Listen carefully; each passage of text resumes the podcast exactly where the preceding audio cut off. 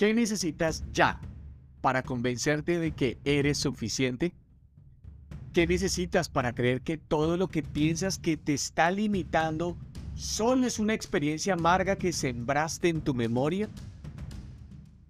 Hay tres cosas fundamentales que necesitas llevarte hoy antes de empezar o terminar tu día. Creencia, deseo y certeza.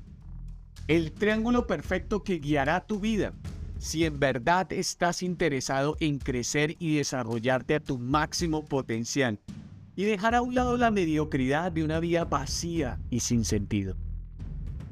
Veamos la primera. La creencia.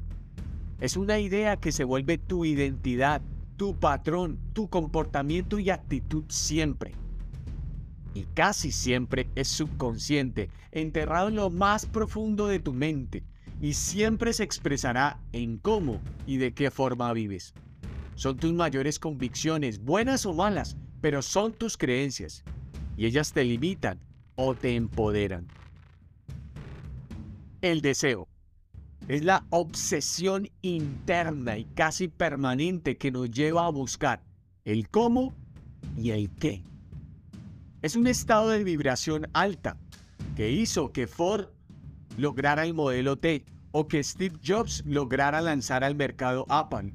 El deseo llevó a Andrew Carnegie a construir Steel Company y el deseo de un hombre nos permite hoy ir a la Florida y estar en Walt Disney pero el deseo también hizo que Hitler matara a más de 6 millones de judíos.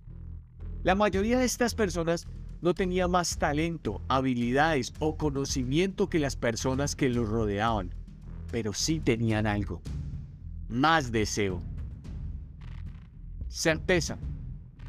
Dice una carta escrita al pueblo hebreo hace más de 2000 años, la fe es la certeza de lo que se espera la garantía de lo que no se ve.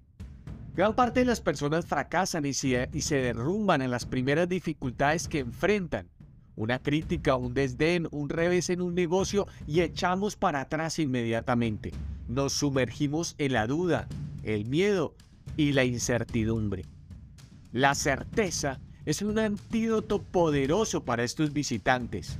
Pensar, sentir y actuar como si ya estuvieras en el lugar y en la forma que quisieras estar. Es el puente directo hacia la obtención de lo que buscas. Pero este triángulo no se debe tomar a la ligera, pues no es una simple filosofía de vida o una tesis de alguien, es una ley universal, es un estilo de vida, es práctica, práctica